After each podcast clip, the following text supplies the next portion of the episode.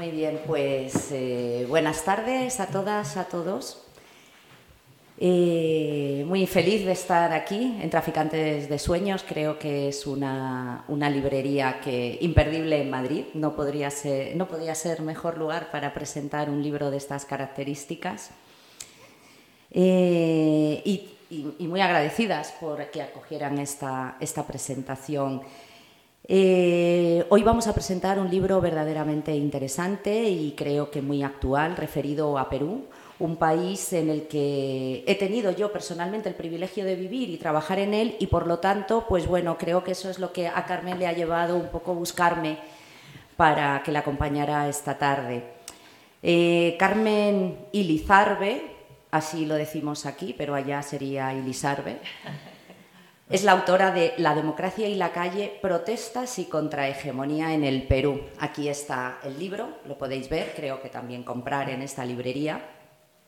En los últimos meses hemos, eh, hemos escuchado hablar mucho de Perú. Eh, Perú es un país recurrente, sube y baja la información respecto a Perú y casi siempre salta la información sobre Perú cuando ocurren cosas graves, protestas, problemas, eh, terremotos asuntos que afectan a la democracia muchas veces. En los últimos meses eh, pues se contabilizan en este momento desde diciembre más de 60 personas muertas, la mayoría por disparos de la fuerza pública y más de mil heridos por una revuelta, por un estallido social que surgió en diciembre pasado cuando el presidente Pedro Castillo eh, en un intento de, frenar una destitución que le iban a hacer a él en el Congreso, quiso cerrar el Congreso y a continuación fue detenido. La, respuesta del pueblo popular no se hizo esperar, salieron a la calle y a día de hoy pues está el país en una situación absolutamente de gravedad desde el punto de vista social, pero también política. Casualmente, eh, Carmen, que ahora os la voy a presentar, editó, publicó su libro uno o dos meses antes, luego no lo vas a explicar, unos meses antes de este estallido, casualmente. Eh, entonces, en este libro no vais a leer lo que está pasando ahora, pero vais a entender por qué se llega a situaciones como la que se están viviendo ahora, porque cuenta todos los antecedentes de lo que ocurre. Bueno, yo os voy a presentar a Carmen, Carmen Ilizarbe, es autora de este libro, es eh, politóloga, es antropóloga. Este libro es producto de una investigación doctoral y tiene mucho de, marco teórico, pero también tiene mucho de, trabajo sobre el terreno. Carmen ha recorrido la costa, la sierra, la selva del Perú para poder entender, aun siendo peruana, la idiosincrasia de un país complejo, con muchas complejidades, y ha podido entender también a través de sus viajes, de sus estudios, de sus entrevistas, de su conocimiento de convivir con los distintos pueblos peruanos, y lo digo en plural, eh, cuáles son los problemas que, nunca se, que nunca se arreglan. Problemas que vienen en muchas ocasiones heredados eh, de las distintas etapas de la historia peruana, la era colonial, la era republicana, Después viene una guerra interna que se desarrolla eh, entre los años entre 1980 y se da por finalizada en el año 2000, es la guerra del Estado contra Sendero Luminoso, una guerra tremenda que termina con el establecimiento de una comisión de la verdad que termina mm, explicando, contando y poniendo sobre la mesa muchísimas verdades. Una comisión de la verdad, por cierto, que ha servido de referencia para ahondar e indagar en la memoria histórica de muchos otros países latinoamericanos e incluso de fuera de Latinoamérica. Y así vamos desembocando al Perú contemporáneo. Carmen inicia el libro em, explicando, lo inicia en un, hecho, mm, en un hecho muy concreto, no lo inicia ahí, pero parte su análisis antropológico y político a partir de un hecho concreto que es un estallido social que surge en Perú a finales de los años 90 contra el régimen, quiero llamarle régimen, con intención de Alberto Fujimori. Ahí se desata una revuelta popular que termina llamándose, denominándose la Marcha de los Cuatro Suyos, que lo explica de una forma excepcional Carmen en su libro. Y a partir de ahí se suceden una serie de gobiernos digamos, democráticos y yo creo que ahí vamos a, empezar, porque si no lo voy a contar yo todo. Pero me parecía importante porque veo que entre el público hay peruanas, hay peruanos, pero también hay, hay españoles y españolas. Y hay veces que hay que contextualizar las cosas para entenderlas, porque si no nos quedamos con la noticia, una revuelta social, 60 muertos, están locos, qué violencia. Entonces yo creo que todo siempre tiene un porqué del por qué ocurren las cosas. Buenas tardes, Carmen, bienvenida a Madrid. Y te voy a ceder el micro para ti. Y yo me quedo con este, perdón. Gracias, Esther, y muchas gracias a Traficantes de Sueños por por eh, acoger la presentación eh, del libro aquí en Madrid. Como comentaba Esther, el libro se basa en mi tesis doctoral eh, en ciencia política. Yo estudié teoría política, me especialicé en teoría política en The New School for Social Research. Ahí estudié una maestría y un doctorado en, en, ciencia política. Soy antropóloga también, formada en la Pontificia Universidad Católica del Perú y bueno, este libro empezó, eh, yo quería tratar de entender la marcha de los cuatro suyos, ¿no? porque eh, al final del gobierno de Fujimori, es decir, al final del siglo XX en el Perú, la escena política parecía una de gran desmovilización. ¿no? No, no, no, se, no se veía una oposición social fuerte, no había tampoco oposición política significativa desde el Congreso o, las demás instituciones políticas y el, régimen de Fujimori parecía que se podía quedar de largo. Y en julio del, año 2000, la, protesta nacional denominada la Marcha de los Cuatro Suyos sorprendió a mucha gente, también a mí que, participé en la protesta era difícil entender de dónde había salido tanta gente eh, que se movilizó contundentemente contra ese régimen y que contribuyó a deslegitimarlo, ¿no? a, hacer, pública, eh, hacer público el, masivo descontento con un, con un gobierno que eh, más bien se pensaba que había generado una serie de consensos básicos porque había sacado al país de una crisis económica brutal, galopante, con una hiperinflación que marcó récords internacionales, y porque también durante el gobierno de Alberto Fujimori se había acabado con Sendero Luminoso, la guerra, y entonces parecía un régimen bien instalado, y de pronto todo este descontento popular eh, empieza a deslegitimar el gobierno, ¿no? Y bueno, esa fue una, una, pregunta importante para mí, ¿de dónde, ¿de dónde salió esa protesta? ¿Cómo pudo tener esa contundencia? pero también por qué después de recuperar la democracia continuaron las protestas en todos los gobiernos democráticos de este siglo. Esa ha sido una característica importante en el país. En el Perú, eh, la Defensoría del Pueblo mide las protestas mensuales desde el año 2004, porque ese año hubo un acontecimiento eh, muy particular, un alcalde en una, en una ciudad en Puno, en el sur andino, eh, fue asesinado, linchado por la población que venía protestando y reclamando y reclamando ante diversas autoridades regionales y nacionales, nadie les hizo mucho caso y terminó la protesta de esta forma brutal. Y eso generó una alerta nacional. Y entonces la Defensoría del Pueblo empezó a medir estadísticamente, pero también a estudiar cualitativamente las protestas y desde ese momento en que, digamos, se miden oficialmente, son más o menos un promedio de 200 por mes, ¿no? En todo el territorio nacional. Y este es un fenómeno, pues, eh, muy extendido en el país, que es lo que yo he tratado de explicar un poco en el libro. Me acuerdo cuando yo era corresponsal en Perú, eh, medíamos todas las semanas, cogíamos el, el, boletín del defensor del pueblo y hacíamos una nota de cuántas protestas abiertas había en el país en esos momentos y el promedio eran mm, cada semana 180, 170. Cuando bajaban de 120 o se acercaban a 100 decíamos está la situación mm. tranquila. Es curioso porque no creo que en muchos países haya un medidor de número de protestas sociales que se producen de forma simultánea en un mismo país. Y esto es muy interesante lo que, lo que acabas de decir. Respecto a lo que venías contando, Carmen, eh, lo que está claro es que es verdad, ese estallido de finales del gobierno de Fujimori, porque este estallido, la marcha de los cuatro suyos, se produce cuando está a punto de culminar el, régimen de Fujimori. Después de casi diez años en Perú, el, periodo presidencial son de cinco años. Él iba a renovar para un tercer mandato y ahí es cuando se produce este estallido social. A partir de ahí, efectivamente, llega un gobierno de transición, Alejandro Toledo, Alan García, Ollanta Humala, cada uno con sus cosas, todos van a cambiar todo.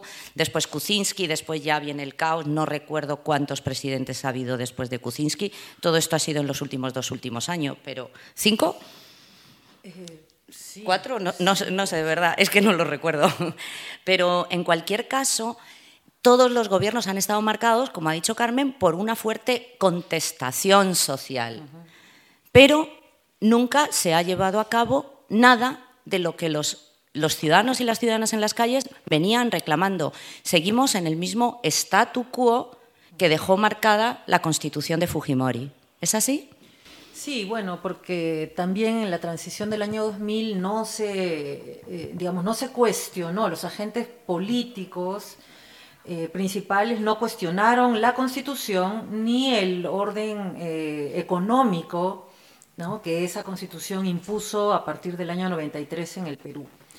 Y bueno, es una cosa que yo analizo también en el libro. Yo creo que parte de nuestros problemas nacen de esta, esta transición unidimensional, digamos, cambió la, el, orden político en el Perú el año 2000, pero el orden económico instituido a través de la Constitución, que implicó también una reforma del Estado y una serie de cambios importantes que he intentado describir en el libro, pues eh, eh, quedaron inalterados. ¿no? A pesar de que en las protestas que yo he estudiado, y yo retrocedí hasta el año 97 para entender de dónde salió la marcha de los cuatro suyos, ¿no? a partir del año 96, digamos, hay algunas protestas, y en el 97 ya es un fenómeno visible durante todo el año, distintos grupos que querían, eh, que reclamaban derechos que habían sido progresivamente conculcados durante el Fujimorismo. Em, derechos sociales, derechos económicos, derechos laborales.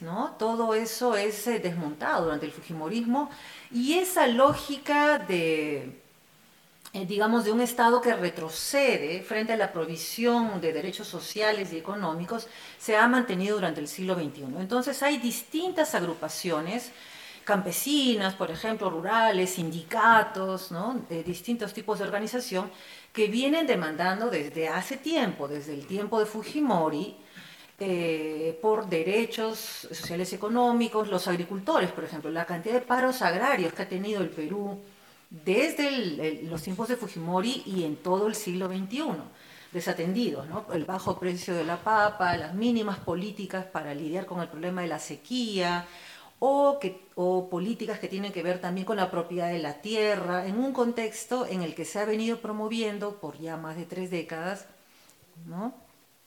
lo que llamamos el extractivismo, es decir, industrias eh, transnacionales, capital nacional e internacional principalmente, que eh, genera recursos para el Estado, pero sobre todo para las corporaciones internacionales, en base a la extracción de materias primas, que son petróleo, gas, madera, pescado, en fin, ¿no? Hay una serie de, recursos importantes que se cotizan muy bien en el mercado internacional y que sustentan buena parte del presupuesto nacional.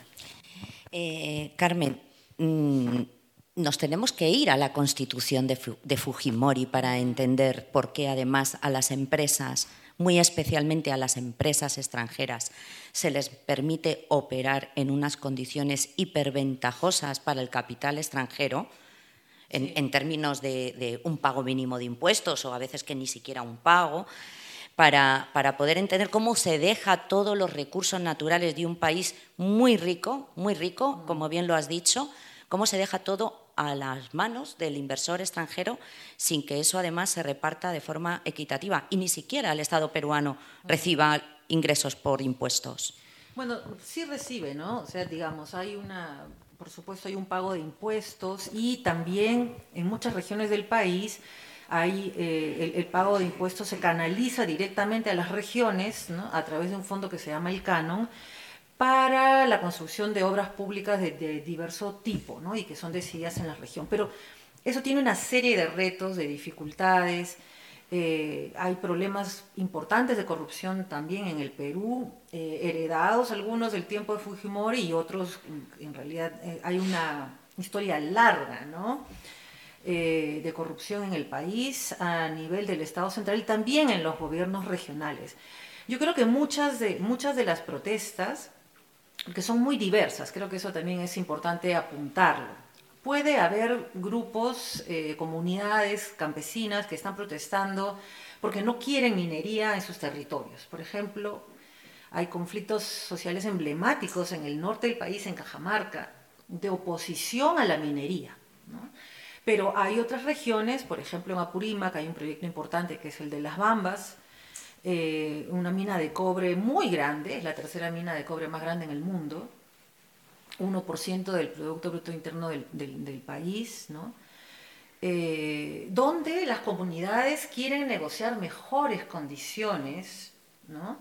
y la protección del territorio para la agricultura también, pero no están en contra de la actividad minera per se. Entonces, hay distintas formas de, plantear demandas y requerimientos al Estado, pero yo pensaría que el, problema más importante de fondo es que difícilmente los distintos grupos que protestan, urbanos, rurales, sindicalizados, eh, jóvenes, estudiantes, etcétera, eh, digamos, el, grupo más grande, ¿no? Eh, y situado más bien en zonas rurales, alejadas de Lima, o de los grupos hegemónicos del poder y con mínima representación a través de los partidos políticos, no son considerados interlocutores válidos del Estado. Entonces, las protestas ocurren no porque la gente empieza por ahí o porque es su, su primera opción protestar, ocurren después de memoriales, cartas, eh, cabildos, una serie de, eh, uso de canales institucionales que tiene el, Perú que no funcionan efectivamente. Entonces se vuelve una especie de pugna. Eh, un poco por torcerle el brazo a los gobiernos de turno o a las autoridades contra las cuales se reclama. Es la protesta social como actor político. Da la sensación de que los ciudadanos, eh, te pregunto, para ver si nos mm. puedes aclarar, si los ciudadanos se sienten, sienten que no son representados por las instituciones establecidas y salen a la calle para ejercer un poder político, pero que sin embargo no termina de, cuajar o de resolver los problemas. Quiero decir, y no sé si sirve de ejemplo, pero el estallido social de Chile sí derivó en un cambio radical del sistema político. En Perú no llega nunca a cuajar este movimiento. Entonces, ¿eso es lo que pretenden, convertirse en actor político o crees que no llegan a tanto? Sí, bueno, vamos a ver cómo, cómo va en la circunstancia actual, pero lo que yo describo en el libro es, bueno, esta idea de la calle alude al, al espacio público politizado por la entrada de numerosos grupos eh, y yo utilizo un concepto, es el concepto de multitud, para tratar de explicar cómo no es un actor, digamos, articulado, homogéneo, con una identidad nítida, no llega a ser un movimiento, por ejemplo, aunque al interior de, las movilizaciones, sobre todo cuando logran ser fuertes a nivel nacional, como estamos viendo en este momento, aunque cuando tienen un mismo objetivo, parecieran constituirse en un, en un único actor. ¿no? Si logran capacidad de articulación múltiple a nivel nacional, porque comparten un objetivo común, por ejemplo, oponerse eh, al tercer mandato de Alberto Fujimori en el año 2000 o, estar por la, renuncia de la presidenta Dina Boluarte hoy, ese es un, un, momento de articulación nacional con un objetivo común o más o menos uno que se va forjando, pero esconde también una serie de diferencias internas importantes, ¿no? Y entonces esas diferencias internas tienen que ver con demandas y comprensiones distintas de la democracia, eso he, tratado de, plantear ahí, y en el mejor de los casos, por lo menos en el tiempo que yo he estudiado, en, estos, en estas dos décadas no han permitido construir una organización política, una, una, forma de intervención formal eh, activa en el Perú.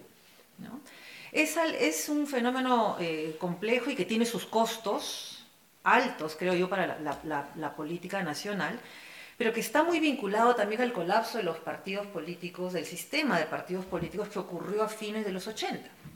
Eh, Fujimori mismo fue expresión ya de, de ese colapso del sistema de partidos, es decir, es cierto que Fujimori trabajó para desmovilizar eh, y, desarticular también, creo yo, posibles, ¿no? Eh, trabajó contra los sindicatos, contra organizaciones sociales y contra lo que quedaba de los partidos, pero él mismo ya era un outsider y expresión de la deslegitimación del sistema de representación que habíamos tenido en los años 80.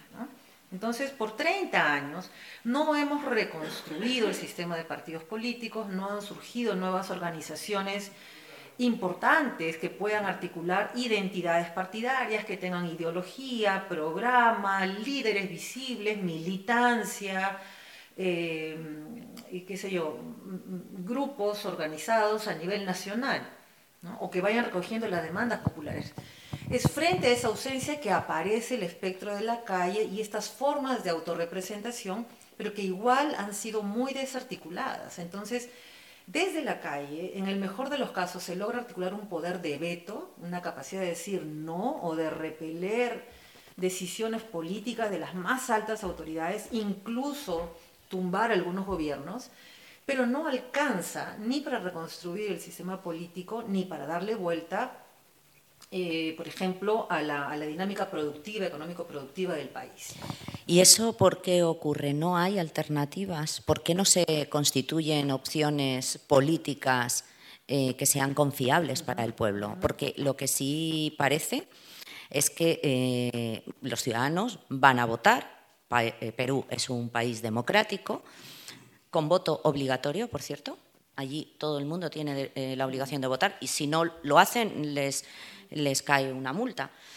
Entonces, nadie, no hay coacción para que no lo hagan, sino todo lo contrario. Otra cosa es luego cómo van a votar. Pero teniendo la posibilidad libre de ir a votar en una democracia, y no es como dice Mario Vargas Llosa, que votan mal. No se trata de eso, sino hay alternativas. Hay alternativas, luego llegan las elecciones, se constituye un congreso que casi siempre al salir en primera vuelta no coincide en absoluto con los principios o con los planes de, lo que va a ser el gobierno conformado por la presidencia, que suele ganarse en segunda vuelta, entonces hay una disparidad. Y además un Congreso que muchas veces, no sé si decir siempre o muchas veces o de vez en cuando, eh, sale con mucho político corrupto. Entonces, ¿dónde está la alternativa en el Perú? Sí, bueno, yo creo que no ha estado en el campo electoral, ¿no? Como digo, no se reconstruyó el sistema de partidos y entonces lo que hemos tenido son organizaciones políticas, agrupaciones, eh, alianzas mm, de grupos que llegan al poder, que buscan cargos, pero que responden a intereses privados, ¿no? Como digo, no tienen ideologías, programas, Muchos de estos incluso representan intereses que podemos llamar mafiosos, ¿no? A veces representan eh, intereses ilegales eh, o empresas que no representan el bien, el bien público. Por ejemplo, el caso de la educación, ¿no? Una durante el gobierno de Fujimori se dio una ley que permitía que la educación fuera, eh, digamos, que las universidades, las escuelas pudieran ser eh, empresas con fines de lucro. Entonces hemos tenido una proliferación de colegios para la educación básica y universidades con fines de lucro que, son prácticamente una estafa. Después de muchos años se logró una ley universitaria, una, una, reforma en ese sentido y una institución, una intendencia eh, encargada de supervisar la calidad de, de la educación de las distintas universidades. Todas las universidades del país han tenido que atravesar procesos de licenciamiento, ¿no? es decir, como que todas, aún la Universidad Nacional Mayor de San Marcos, la decana de América, ha tenido que pasar un proceso de aprobación del Estado para ver si cumplía o no los requisitos mínimos. Y muchas no tuvieron la licencia para operar. Pues eh, eh, se organizaron desde el Congreso a través de representantes para ah, cuestionar al, Estado, la política, la, la ley universitaria y la Superintendencia Nacional de Educación Universitaria, eh, y, en este momento, ¿no? después de varios ataques en sucesivos congresos, están en un proceso de desmantelar eso. ¿no? Ese es el tipo de cosas que hace. Pero eso ocurre porque dentro del Congreso hay personas o congresistas que tienen intereses en las universidades privadas, es decir, que tienen intereses económicos. Esto no se hace porque uno considere que una universidad es buena o es mala, simplemente que en, en, ocasiones son propietarios incluso de universidades. Sí, defienden sus intereses económicos. Y claro, también es verdad que la gente ha votado por estos representantes, pero también hay que, hay que ver cómo se han ido deslegitimando los procesos electorales en el Perú durante todo este, este siglo. ¿no? Lo que tenemos durante todo el siglo XXI son elecciones en las que se vota por el mal menor. Ese es un sentido común bien instalado en el Perú. A ver, ¿cuál es el menos peor o cuál es el mal mayor para irme por la otra vía? En esa lógica, donde no hay nada nuevo, no hay nada interesante, y nada nuevo puede surgir porque los congresos han impedido sistemáticamente la reforma política del sistema representativo también, es decir, han cerrado las puertas para hacer más o menos lo mismo de siempre. ¿no? En ese proceso también ha crecido mucho, como tú dices, es, obligatorio votar en el Perú, pero el ausentismo, es decir, la gente que dice pago mi multa pero no voy a votar, o quienes votan viciado, o quienes votan en blanco ha crecido muchísimo de elección a elección. Entonces, por poner un ejemplo, ¿no? el presidente, el último presidente elegido fue Pedro Castillo, el penúltimo fue Pedro Pablo Kuczynski. Ambos fueron elegidos con una cantidad similar de votos en primera vuelta, menos del 15% del, del número real de electores. ¿no? El Perú tiene un sistema de, legitimación forzada, digamos, de, estas elecciones multipartidarias, entonces vamos a una segunda vuelta si nadie logra ganar eh, una mayoría simple, 50% más uno en primera vuelta. Entonces los dos primeros pasan a una segunda vuelta y ahí se garantiza que, quien gana va a tener la legitimidad por lo menos de una mayoría, pero que como digo es forzada en ese segundo momento. Entonces los presidentes no llegan ni a 20% de los votos. ¿no? Bueno, y, y, se me está viniendo a la memoria un dato desde Belaunde, Belaunde, Terry, que este fue año 82, 80-81, ¿no? Terminó su mandato al 85. Desde entonces, que, que las elecciones las ganó Alan García, todos los presidentes están encarcelados, procesados, investigados o suicidados. Alguno, de pronto, bueno, Valentín Paniagua murió por muerte natural. Pero él fue el presidente de la transición. Fue el presidente de la transición. es, es interesante porque todos, absolutamente los presidentes, quitando alguno de la época de Merino, que ahí de verdad me pierdo porque fue muy difícil seguir aquello, no, no, no, fue muy difícil. No, no pude seguirlo porque fue, los, los, hechos se sucedieron tan rápido que no, que no puedes saber quién es quién. Pero quitando ese momento, eh, todos han caído en las garras de la corrupción. Y además, en los últimos años, en la famosa década dorada para Latinoamérica que le afectó de forma fabulosa a Perú, por el precio, porque se elevaron los precios de las materias primas y que China compró mucho, porque fue la expansión de China, que también hay que tener en cuenta el factor China en Latinoamérica y muy especialmente en Perú, pues en esos años se produce uno de los casos de corrupción más grandes que afectan a América Latina y en concreto también al Perú, Odebrecht, ¿no? Sí. Esto tiene mucho que ver también con esta manera de no generar una clase política que dé a los ciudadanos respuesta y los ciudadanos se vayan a la calle y por ir retomando tu libro, porque si no nos vamos de, conversación.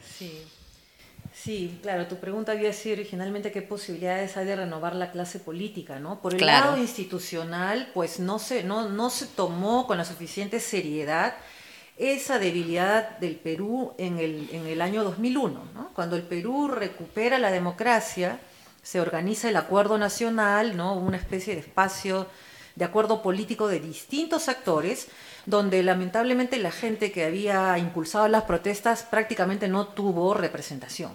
¿no? Estaban los representantes de los partidos, de las iglesias, de los, de los sindicatos, de asociaciones eh, más bien formales, ¿no? Eh, empresarios, en fin.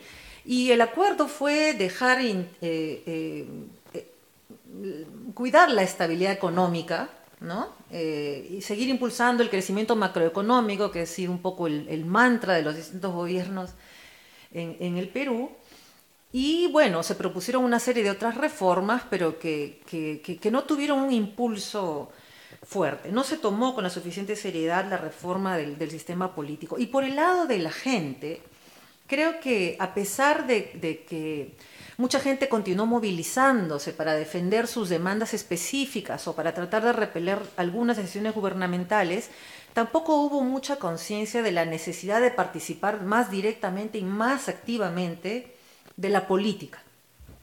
Entonces, muchas demandas son muy pequeñas, son muy puntuales, muy específicas, no se vinculan con las de otras eh, comunidades cercanas eh, y solamente logran hacerse grandes y visibles eh, y potentes cuando se trata de cuestiones más bien graves. Entonces, hay una, despolitización importante que acompaña el proceso peruano. ¿no? Eh, yo lo ligo mucho también en el libro a una forma de institucionalización social, de enraizamiento, si se quiere, de las lógicas del neoliberalismo. Creo que la idea del crecimiento económico ha sido muy seductora en el Perú, Creo que muchas, muchas protestas han sido más bien para tratar de hacerse un espacio dentro de un país que crecía económicamente, pero que tiene formas de segregación, discriminación, jerarquización y exclusión muy diversas. Entonces hay una cantidad muy grande de actores que hubieran querido estar adentro, pero que no fueron acogidos por diversas razones y que no querían cambios necesariamente radicales por muchos años. ¿No? Ahora creo que estamos en un otro momento. Creo que, creo que difícilmente las, demandas o la, rabia de mucha gente también que, se reconoce sistemáticamente excluida de las discusiones, de las decisiones. Eh, ahora quiere cambios más de fondo. Y por eso viene la idea de una asamblea constituyente, que no hemos tenido antes como un elemento articulador de la protesta, pero que ahora pues ha ido creciendo. Sí, vamos, luego vamos a retomar eh, las demandas que están ahora en la calle. Pero hay, una, hay algo de tu libro que me ha llamado la atención. insistes mucho en ello, en una, una, parte del libro insistes en algo así como ese, ese imaginario social, cómo los pueblos se van imaginando, ¿no? sus vidas o su futuro o sus espacios y entonces de acuerdo a esa imagen me gustaría que lo explicaras tú porque tú eh, eh, dices algo así como que, que es la imaginación y la dimensión simbólica de la política y la protesta. Tú hablas de eso en el libro como que te hace, como al imaginarte otro mundo, sales a la calle a luchar. Y eso es un imaginario, es, una, es un sueño. ¿Qué es eso exactamente, Carmen? Sí, sí. Yo he tratado de recuperar en el libro también esa dimensión imaginaria que subyace siempre a las instituciones y a la práctica política del comportamiento. He trabajado en base a las ideas de Cornelius Castoriadis, un, pensador eh, de origen griego, importante en Francia. En los años de mayo del 68, junto con Claude Lefort, eh, tenían esta revista que se llamaba Socialismo o Barbarie, y bueno, acompañan acompañan las grandes protestas. Esta idea de la imaginación al poder, por ejemplo, está muy vinculada al trabajo de Castoriadis. Entonces, la idea es que las instituciones, las leyes son instituciones, eh, los procesos electorales son instituciones. Las instituciones eh, no son solo su diseño formal, son también un conjunto de valores que han inspirado ese diseño formal, la forma particular en, que, en la que se hacen las cosas. Y las prácticas sociales, las prácticas políticas, la manera en la que nos comportamos dentro de nuestros sistemas, también se, se explican por, por creencias, por ideas, por maneras de entender la política, la democracia, las leyes, el Estado, los partidos, las protestas.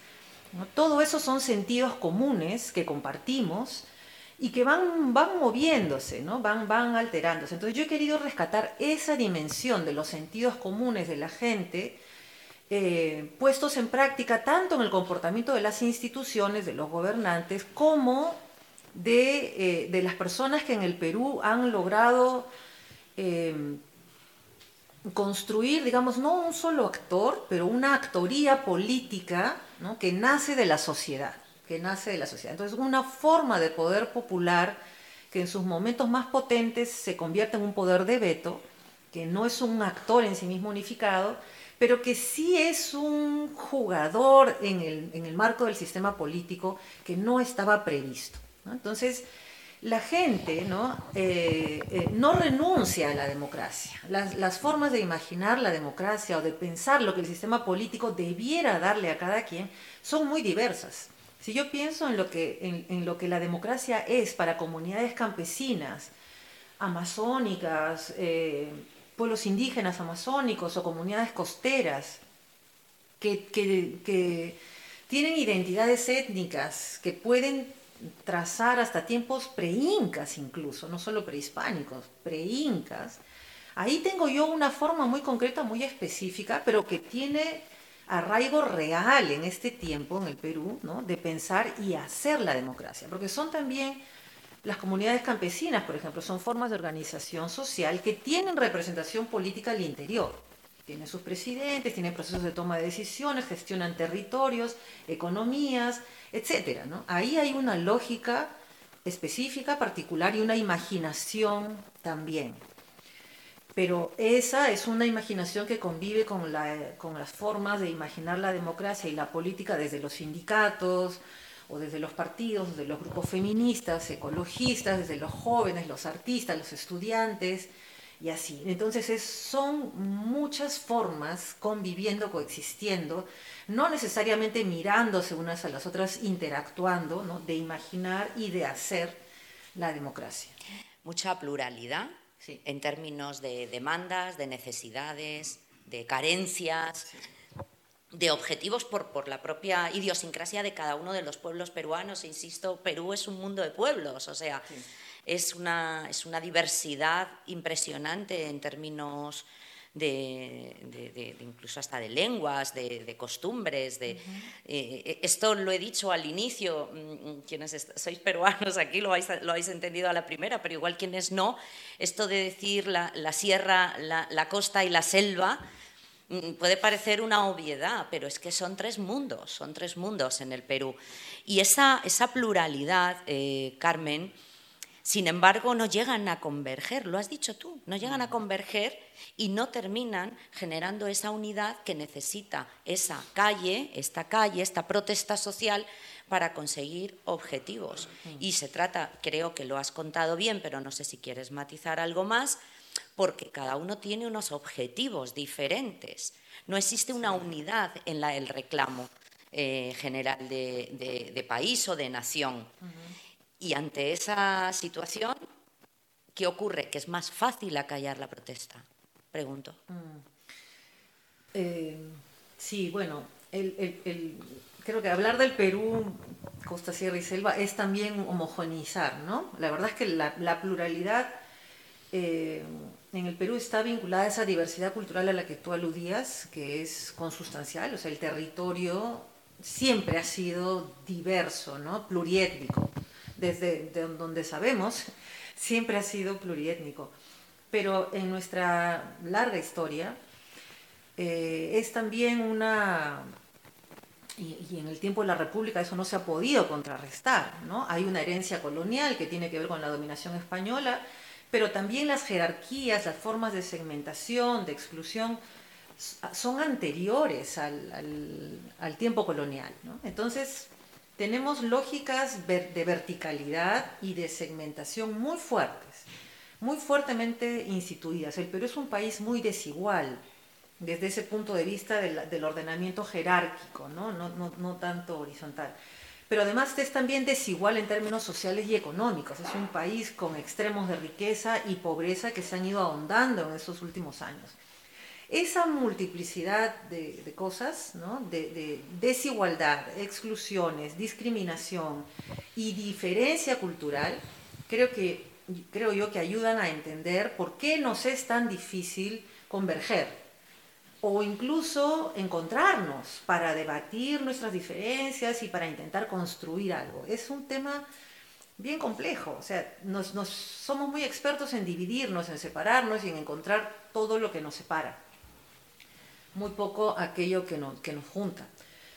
Eh, y bueno, también, ¿no? Estas múltiples imaginaciones creo que hacen, hacen complejo ese, ese panorama. Yo diría que es la, desigualdad, la exclusión y en los últimos años también la herencia de la guerra. ¿no? Tú, mencionaste el conflicto armado interno en el Perú, los años de la guerra fueron brutales para el país de muchas formas.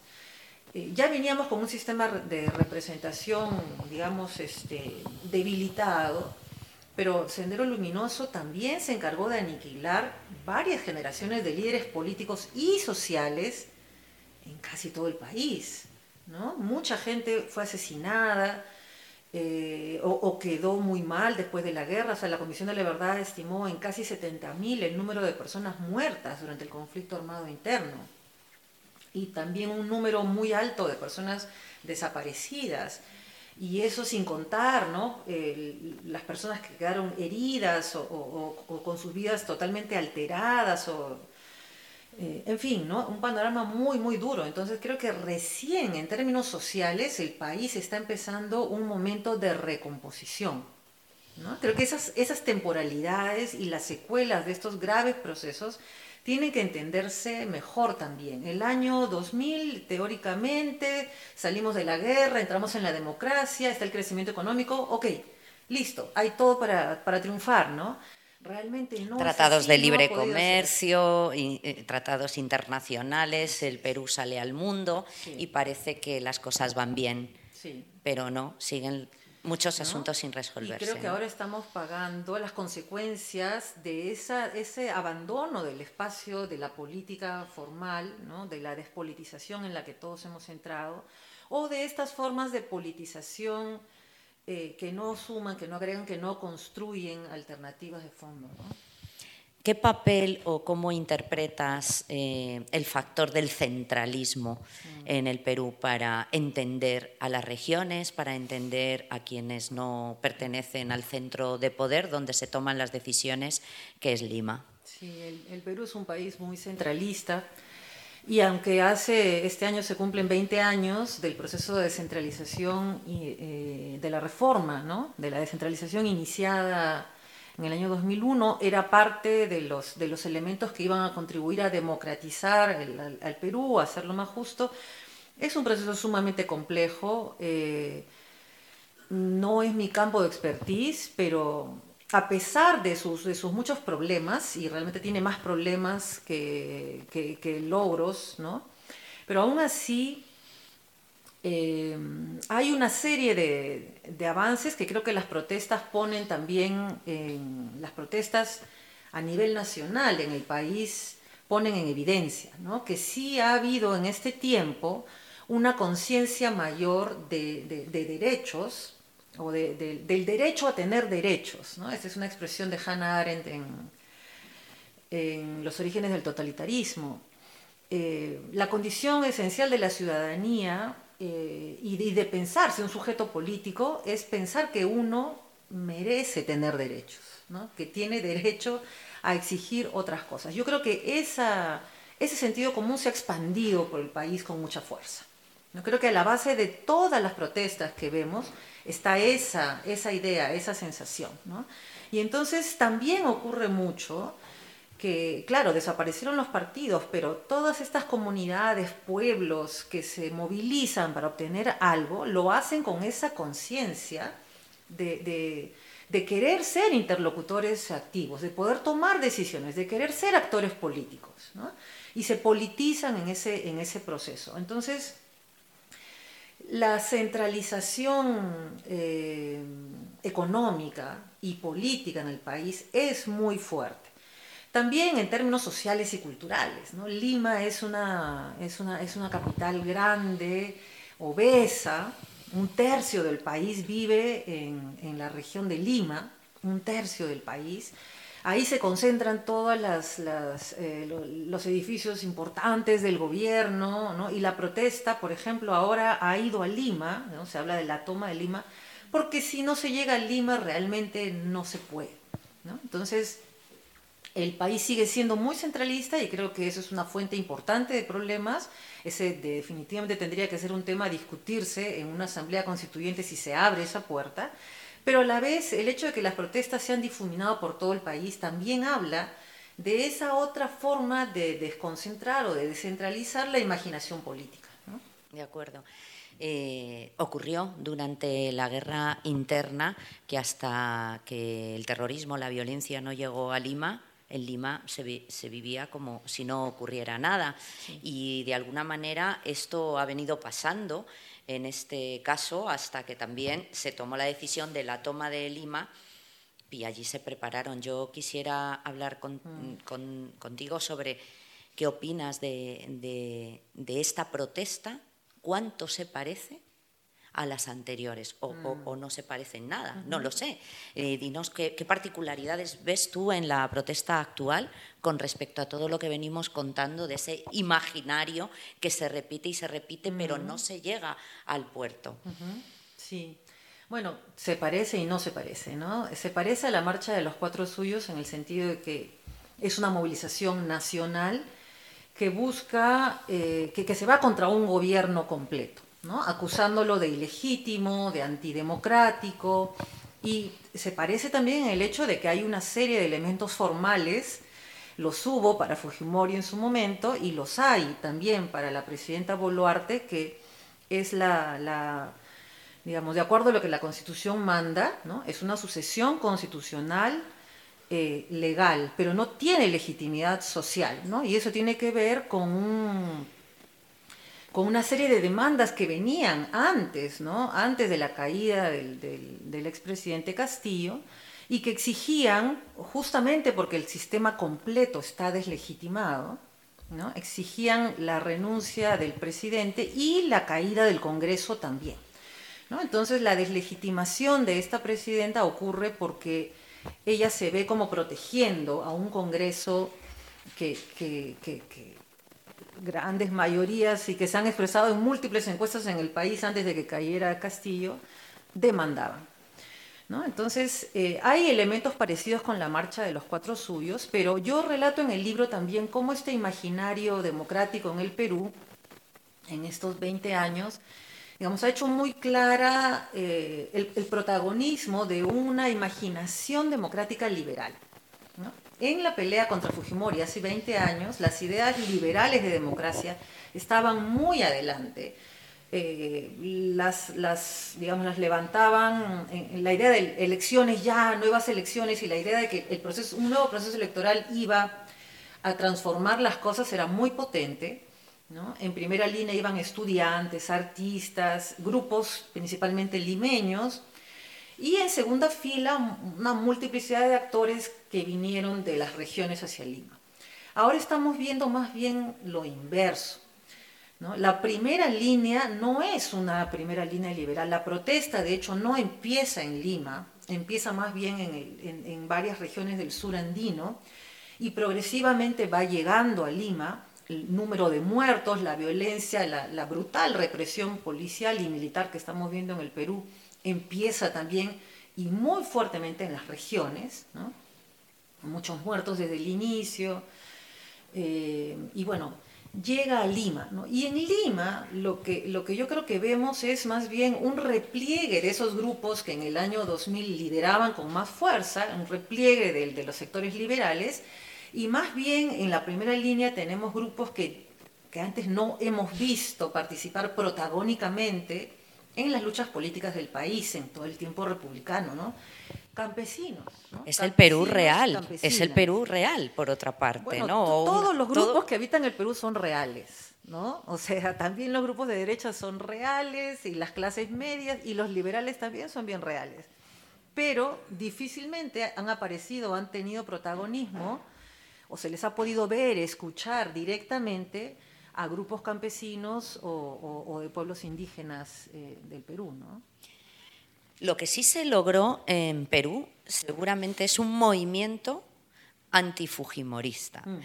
Eso es curioso, porque ahí, por ejemplo, mm, de, mucha diversa, eh, de, índole diversa, eh, el antifujimorismo, no, muchas veces en Perú te dicen, es que esto no va de derechas ni de izquierdas, ¿no? Y es, es muy curioso, porque uno como explica aquí, en Europa, donde todo está eh, más ideologizado, ¿no? En términos de, de derecha, de izquierda, tal. Allí es otra cosa, ¿no? Allí es eh, ponerte frente a algo que sabemos esto no. Y para eso no importa estar con otras personas que ni siquiera piensan como tú o con otros colectivos que no piensan como tú. El antifujimorismo ha derrotado al Fujimorismo muchas veces en las elecciones, desde la caída de Fujimori, y se han ido presentando a todas las elecciones. Ha habido alianzas surrealistas, pero también ha habido personajes muy famosos que han cambiado de chaqueta, ¿no? que han ido virando de un lado a otro. Esto del fujimorismo y el antifujimorismo, esto ya es como lo del peronismo y tal, o lo del uribismo, o sea, son eh, términos que se van acuñando en Latinoamérica que se generan en torno a un líder, a lo que representó un líder en un momento determinado y que forman, digamos, corrientes casi que políticas o de discusión política. Sí, bueno, es cierto que el antifujimorismo ha sido muy fuerte y un movimiento, pero digamos, un movimiento de tipo paraguas también, ¿no? Eh, el impulsor más, más importante del antifujimorismo ha sido el colectivo Noa Keiko, digamos, a la, a la, a la heredera del fujimorismo, y que se, se ha encargado de, sumar en, en, los momentos en los que se percibía un peligro de distinto tipo, ya sea en los indultos, ¿no? que siempre han tratado de negociar para Alberto Fujimori, o eh, los momentos en los que Keiko Fujimori se acercaba a, a, ganar la presidencia, han sido bloqueados por este, por este movimiento en el que hay un colectivo que ha, digamos, sumado, articulado grupos muy distintos, como, como tú muy bien señalas, y que se encuentran simplemente en esa oposición al Fujimorismo, ¿no? que, que, es visto como un, emblema también de un gobierno corrupto, autoritario, eh, violador de los derechos humanos. ¿no? Esos, esos creo que han sido los principales problemas con el antifujimorismo. Entonces, pero ahí, por ejemplo, funciona muy bien también la imagen eh, liberal, no queremos corrupción, no queremos prácticas autoritarias, ¿no? queremos respeto a los derechos humanos, queremos instituciones que funcionen limpias, transparencia, queremos gobernabilidad, etc. Entonces todo muy bien, ahí, ahí convergen una serie de elementos, pero queremos cambiar el modelo productivo, cuestionamos el neoliberalismo, eh, eh, cuestionamos la minería, en fin, ¿no? Ahí es donde se, complejizan las cosas y el fujimorismo, el, el, antifujimorismo no ha sido un espacio para poner en agenda esos temas o para plantear debates o discusiones sobre esos otros puntos, ¿no? Se ha quedado bien en el, en el anti, en ese, en ese poder de veto que describe el libro, ¿no? Entonces, simplemente ha tratado de evitar el regreso del fujimorismo, pero no generó una, una alternativa política distinta. Así es, eh, eh, anti-fujimorismo y también anti-neoliberalismo. Mm. Esto siempre más vinculado, aunque antes haya dicho que esto no va de derechas y de izquierdas, sí es verdad que hay una izquierda en Perú, mm. sí es verdad que es una izquierda que se la ha estigmatizado mucho. Sí es verdad que muchas veces además la terruquean, como dicen allá, o sea, y esto es tremendo porque esto es el señalamiento de, muchos líderes o incluso estudiantes, dirigentes que están en sus colectivos, en sus asociaciones, incluso saliendo a protestar y, y enseguida cuando te terruquean, que esto no es otra cosa que llamarte terruco, es decir, terrorista, un término que viene de la guerra interna de Sendero Luminoso, eh, entonces ya la estigmatización es que la derecha y toda eh, la, parte más conservadora de la política peruana aprovechan un hueco enorme para deslegitimar a la izquierda en Perú. Cuéntanos un poco eso cómo es. Bueno, yo la verdad pienso que izquierda y derecha son, son términos que en el Perú explican muy poco. Efectivamente. Efectivamente hay liderazgos de izquierda y liderazgos de derecha. Eh, y agrupaciones que, que, se pueden identificar, ¿no? sobre todo creo que más explícitamente con, con, la izquierda. ¿no? Hay liderazgos, han habido liderazgos importantes en los últimos años eh, que han competido en las elecciones, pero desde el punto de vista que en realidad no hay partidos políticos en el Perú, porque no hay ideología, no hay programas, no hay militancias, eso también toca a los liderazgos de izquierda.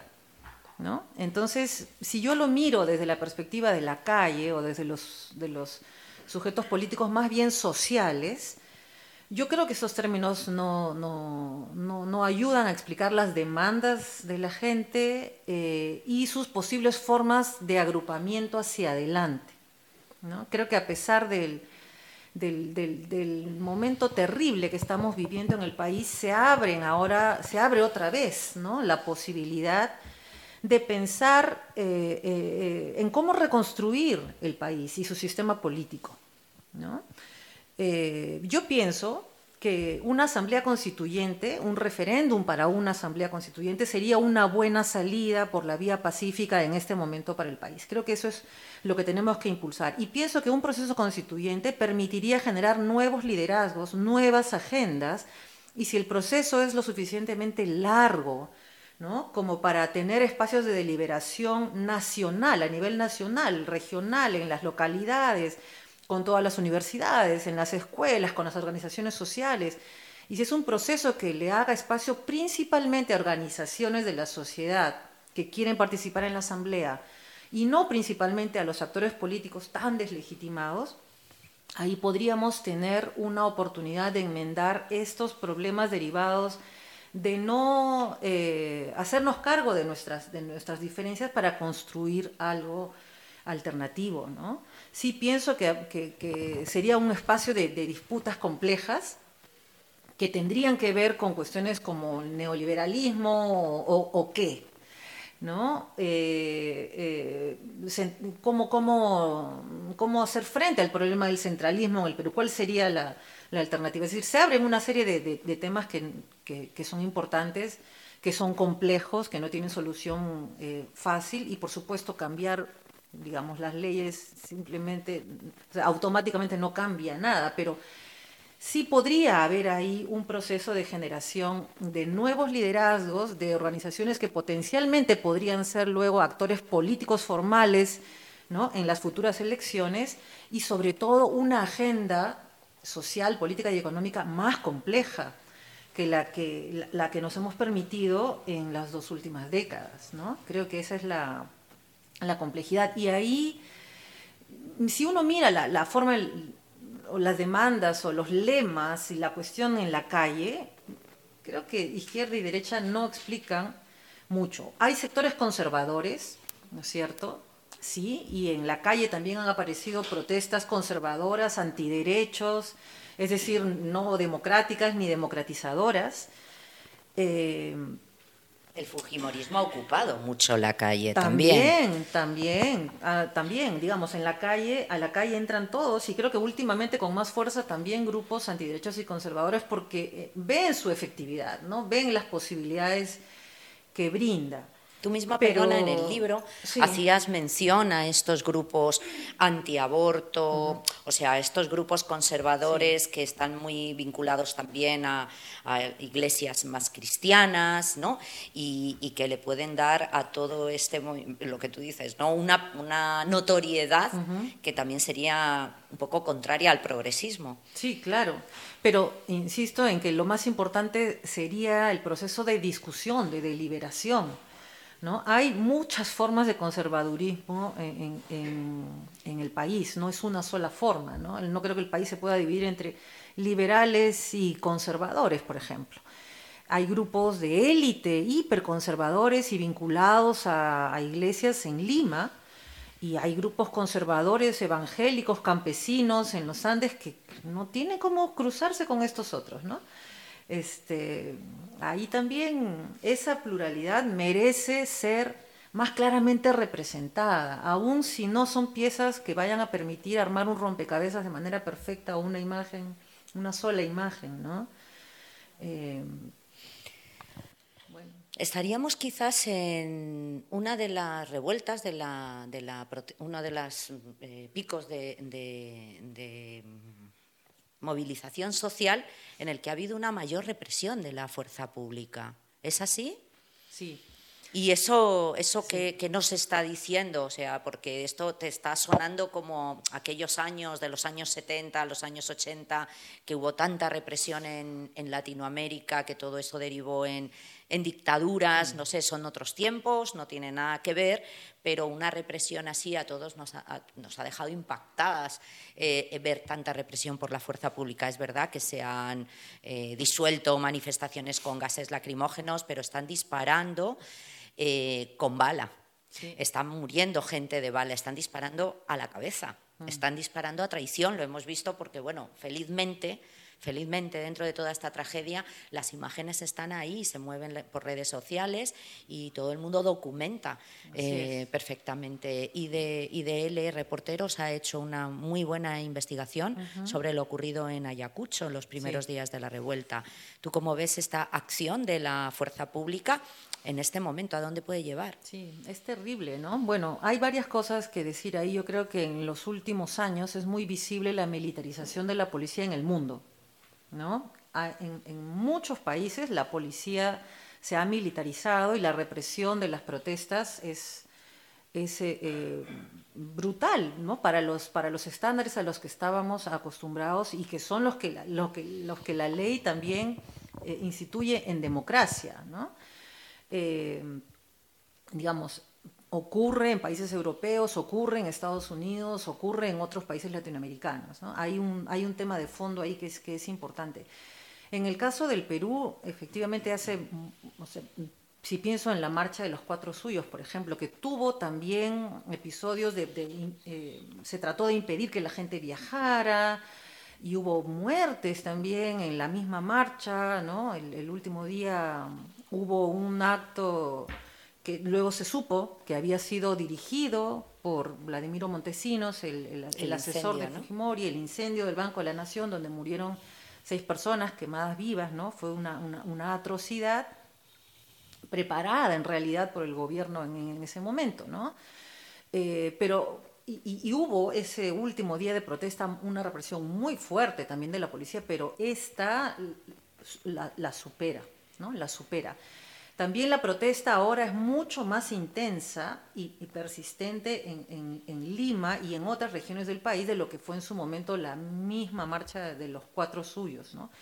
Después de la marcha, digamos, una serie de acciones simbólicas permitieron la, subsistencia de la, protesta, pero de una forma que perdió la fuerza de la multitud, que es lo que la marcha de los cuatro suyos congregó. Entonces, esta es mucho más fuerte, pero por otro lado, en el Perú las protestas son habituales y la represión gubernamental ha ido creciendo también con los años. Si uno ve cómo son reprimidas las protestas de, comunidades campesinas que se oponen a la minería o tienen dificultades con alguna empresa, por ejemplo en Apurímac, en Las Bambas, que ya he mencionado y que es un caso que yo estudio también hace varios años, pues ahí la represión brutal, como lo que vemos ahora en Lima, es lo habitual. ¿no? Y se cuentan por decenas las personas asesinadas en conflictos sociales en el, Perú en todos los gobiernos democráticos del siglo XXI. Quizás en este caso se han concentrado en espacios concretos, en muy pocos días y en una, y en una marcha que tiene quizás un fundamento con un reclamo mm, a nivel nacional o estatal. En este momento los manifestantes en la calle se están pidiendo tres cosas. La mayoría seguramente que lo sabéis, porque me imagino que todos los que estáis aquí estáis interesados en algo eh, por Perú, pero es la dimisión o la renuncia de Dina Boluarte, la presidenta, elecciones anticipadas y una asamblea constituyente que, creo que es de lo que más has hablado. Y, que creo que ha quedado bastante clara, ¿no? Tu posición y cómo tú ves la salida a este, a este estallido, ¿no? Una asamblea constituyente es fundamental, hay que revisar la Carta Magna. Pero también hay otro reclamo, que es el adelanto de las elecciones. Y este es un asunto complicado, porque si las adelantáramos, o se la, perdón, si las adelantaran, a, este año, a este año 2023, me pregunto, ¿Habría tiempo para generar propuestas alternativas políticas o nos volveríamos a encontrar con unas elecciones? Y pregunto, porque a lo mejor es un reclamo que tiene el pueblo que hay que, que hay que mirarlo y analizarlo, pero también digo, ¿quién se presentaría a esas elecciones si no existe una estructura política alternativa, que era de lo que veníamos hablando hace un rato, para terminar en un Congreso parecido, para que vuelvan a ser elegidos los mismos y para que la crisis institucional no se acabe nunca y, por lo tanto, volvamos a las calles de nuevo para pedir lo mismo. Sí, bueno, es que yo creo que eso es lo que va a pasar. O sea, las elecciones, nuevas elecciones solo pueden traer más de lo mismo. Lo que yo no sé si va, o sea, no sé qué porcentaje de electores votaría por alguien ahora, ¿no? Por eso me parece importante abrir una doble vía, ¿no? Creo que estamos condenados a más de lo mismo en términos electorales, eh, mientras, y esa es mi esperanza, eh, apostamos a abrir un otro camino de reformas profundas por la vía de una, de una asamblea constituyente. En el próximo proceso electoral se puede introducir la pregunta, ¿quiere o no quiere una asamblea constituyente, es decir, un referéndum?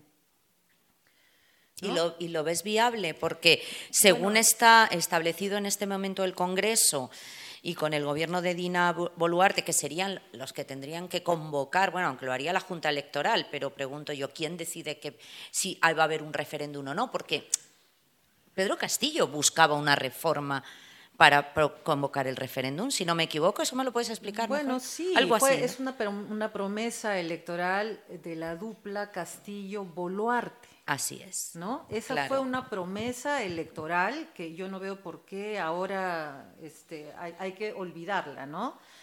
Eh, y el Congreso lamentablemente ha trabajado también para reformar la Constitución con la anuencia del Tribunal Constitucional y bloquear la, la salida de un referéndum impulsado por la ciudadanía. Pero bueno, o sea, el Congreso puede hacer cambios internamente para permitirlo si, si se ve forzado a eso la presidenta también podría impulsar una cosa como esa, ¿no? Pero en realidad ah, eh, cierran lo más que pueden las puertas a esa, a esa posibilidad. Yo pienso que vamos a ver cómo va, ¿no? Es difícil, es difícil predecir en, en, este momento, pero yo sí pienso que va creciendo con fuerza la demanda de una asamblea constituyente, precisamente porque somos muy conscientes en el Perú de que estamos condenados a más, más de lo mismo o peor en las circunstancias actuales. ¿no? Eh,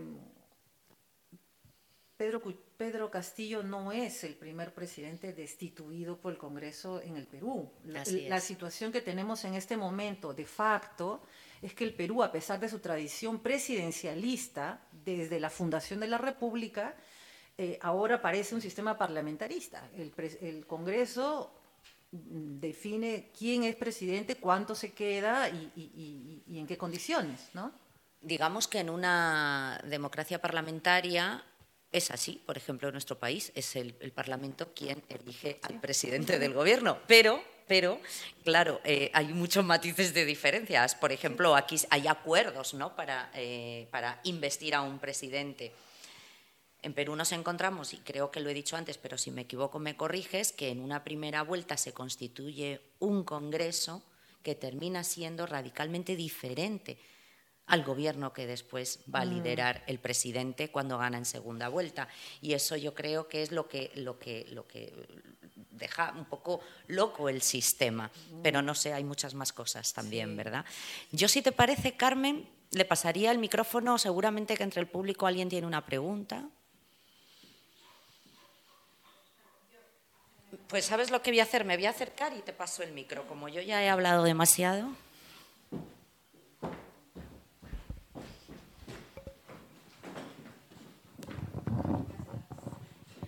Gracias. Eh, bueno, nada, agradezco la, la ponencia, en verdad. Eh, y Carmen, te felicito por tu libro.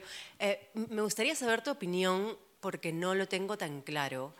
El tema de narcoestados en Latinoamérica y en especial en el Perú, que fue también una, uno de los pilares de, la guerra con Sendero Luminoso, ¿qué, ¿qué papel juega ahora en las protestas? Es una buena pregunta y difícil de responder, eh, ¿no? Porque el narcotráfico es importante en el país y, bueno, el narcoestado y narcoterrorismo son un problema en el país. Después de la derrota de Sendero Luminoso, una facción importante se alió con grupos de narcotraficantes en, en la zona del, conocida como el Braem y en otras zonas de la Amazonía también. Y digamos, hay, una, hay un peso, hay un peso del, narcotráfico y de negocios ilegales en general, ¿no? más allá del, asunto de las drogas, eh, extracción ilegal de madera, trata de personas, es decir, hay un conjunto de problemas que tienen que ver con la ilegalidad en el Perú y que representan intereses económicos también que a veces logran eh, representación formal ¿no? por la vía de las elecciones, en el Congreso o autoridades locales en las regiones también. ¿no? Entonces, ese es un tema bien, bien difícil. Yo creo que también los vemos en las calles, en las protestas, interviniendo, tratando de posicionarse, eh, eh, participando en, frentes regionales a veces, por ejemplo, ¿no? Pero no puedo decir mucho más que eso. O sea, eh, antes de venir a Europa, a, este largo viaje que ya va a cumplir casi un mes, eh, estuve en Puerto Maldonado, y, una región que estaba prácticamente cercada, no cerrada, eh, todas las vías de acceso, no había gas, no había alimentos, no había, no sé, gasolina, ¿no? una situación crítica y un frente de defensa que articulaba organizaciones de muy distinto tipo, posicionado contra el gobierno y también contra su gobernador regional. Pero, digamos, era una articulación de fuerzas del tipo perro, pericote y gato, incluyendo también eh, cabezas y representantes de negocios ilegales como los que he mencionado aquí antes. ¿no? es muy complejo, eh, es muy complejo, porque en la calle también se entremezcla un poco todo, ¿no? hasta ahí llego con mi respuesta, no sé. Sendero Luminoso, no sé si tú preguntaste por, por, Sendero Luminoso o lo, he anotado aquí yo para hacer la diferenciación han resurgido con fuerza las acusaciones ¿no? de, terrorismo y el terruqueo en este, en, este contexto también, y más o menos cada cierto tiempo aparecían también en el Perú.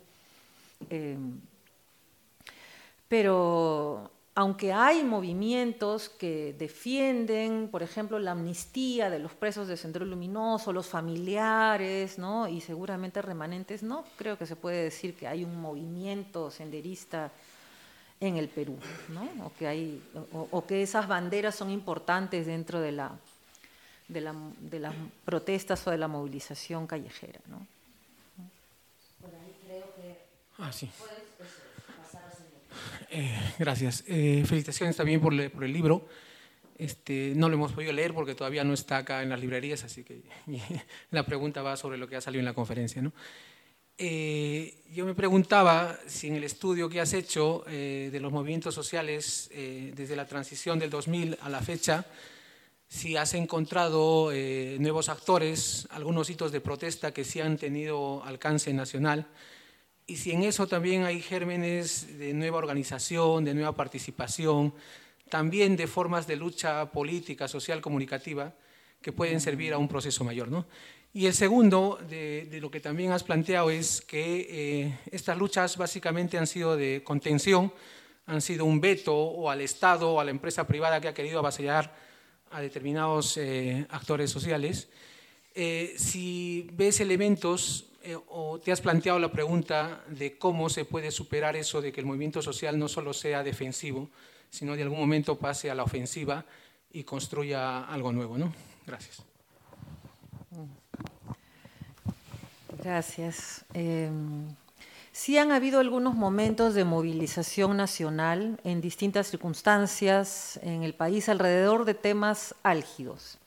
Es decir, em, por ejemplo, ¿no? hemos hablado aquí ya un poco del movimiento no a Keiko o de todos los esfuerzos por, por sumar contra el regreso del Fujimorismo al poder.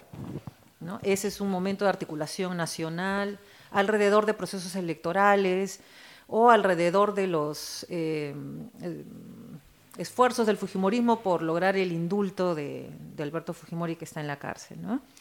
Entonces, esos han sido importantes, pero han habido otros momentos interesantes que fueron creciendo de demandas locales o regionales y lograron un alcance nacional. Eh, en el 2016, por ejemplo, la, protesta Ni Una Menos, que es un poco como una réplica de lo que había aparecido en Argentina el año anterior, reveló también la, posibilidad de expansión o de, tener un movimiento feminista masivo, multitudinario, cosa que no ha habido en la historia del Perú. ¿no? Han habido feministas, por supuesto, pero nunca fue una cosa masiva. ¿no? Eh, y más bien en el año 2016 vimos una protesta multitudinaria en el Perú. Eh, pero luego una serie de tensiones internas que impidieron la constitución de un movimiento como tal. No ha habido eso. En el año 2009 hubo también un conflicto muy fuerte a propósito de una masacre en Bagua, una, protesta, una protesta de pueblos indígenas, que, tenía más de un año, porque la protesta de los Huampis y los Aguajún por, digamos, los derechos sobre sus territorios en la Amazonía empezó el 2008.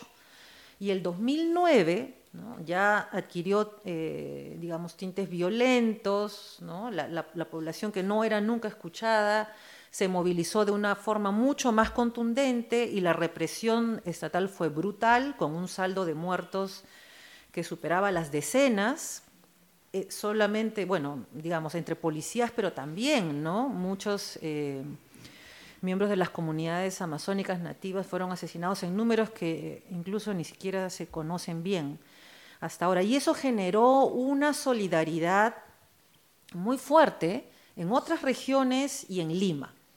Entonces, por ejemplo, los decretos que, fueron el, origen de la disputa, los decretos de, urgencia promulgados por el entonces presidente Alan García, eh, en el marco de la negociación del Tratado de Libre Comercio con los Estados Unidos, fueron derogados por unanimidad en el Congreso. Es decir, el, apoyo a la, protesta en Bagua luego de la represión tan brutal del, Estado generó una ola de solidaridad que permitió eh, derogar los, decretos por los que protestaban eh, las comunidades, los pueblos indígenas, y además eh, promulgar la ley de consulta previa.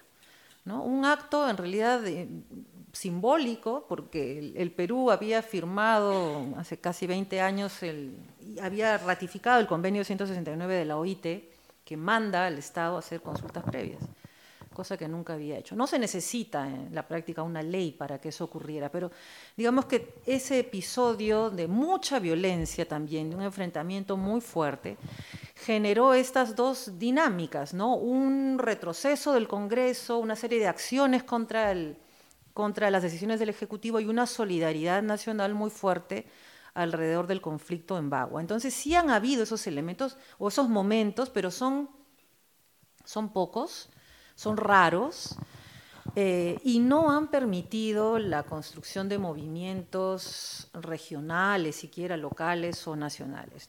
Y sobre cómo avanzar más allá, pues como digo, yo creo que hay que, hay que aprender de nuestros errores eh, como, como sociedad. Pienso que no, no hemos asumido realmente el reto de construir algo más o menos estable. Sí veo, me parece interesante, sobre todo entre las agrupaciones de jóvenes, estudiantes, eh, eh, las, generaciones actuales, eh, urbanas y rurales, ¿no? tienen un rechazo fuerte a la forma en la que se, hacía la política en el siglo XX. ¿no? Entonces, hay una especie de fobia a los partidos políticos, que yo creo que tiene su razón de ser. En un país caudillista, centralista, vertical, patriarcal, jerárquico como el Perú, los liderazgos han sido históricamente así. ¿No? Incluso la idea del líder natural, el caudillo, el que le pone su nombre al partido y solo él y su descendencia ¿no? pueden liderar. Entonces, hay mucho rechazo de esa forma de liderazgo y mucho esfuerzo por construir colectivos, colectivas, asociaciones horizontales, sin cabezas visibles, abiertas, libres, y que, y que no impliquen también uno perder, digamos, hipotecar su vida y sacrificarla por un movimiento, un poco como era la idea de las revoluciones en los años 60, 70. ¿no? Es más bien una especie de, tirarse abajo esas lógicas, pero lo abierto, horizontal, sin cabezas y sin liderazgos visibles, también hace muy difícil sostener lo que hay que sostener y construir. Entonces ahí hay dilemas importantes para quienes se movilizan, se organizan, se politizan y quieren, quieren eh, impulsar cambios de fondo. Hay que meterse, pues, no, no sé de qué, otra, de qué otra forma. Me parece muy bien eh, eh, que nos esforcemos por, por, no repetir las lógicas caudillistas y verticales de las organizaciones políticas del siglo XX, ¿no? Creo que, creo que si logramos reformar el, sistema habrá que ser creativos, inventivos y, bueno, experimentar también, ¿no? No, se, no, se, pueden tener todas las respuestas de antemano, pero es muy cierto que no hemos trabajado mucho, no se ha trabajado en esa dirección ¿no? de construir. Ahí están los retos. Sí, buenas tardes. Em, enhorabuena, muchas gracias por la presentación. Yo quería eh, preguntarle, em, eh, usted, si no lo he entendido mal, un poco el camino que orienta o que podía facilitar una salida a la situación actual tiene que ver con una constituyente. Eh, como una posible salida que un poco suponga un, un eh, eh, reconstruir. ¿no? mi pregunta va enfocada a que los procesos constituyentes que se han hecho en América Latina recientemente pues alborotan, agrietan, agitan, vuelven loco a todo el mundo y luego pasa lo que en Chile. Y entonces nos quedamos todos silbando. O sea, creo que Venezuela lo ha hecho y fue traumático. Ni López Obrador, con toda su popularidad, se ha atrevido a abrir ese melón.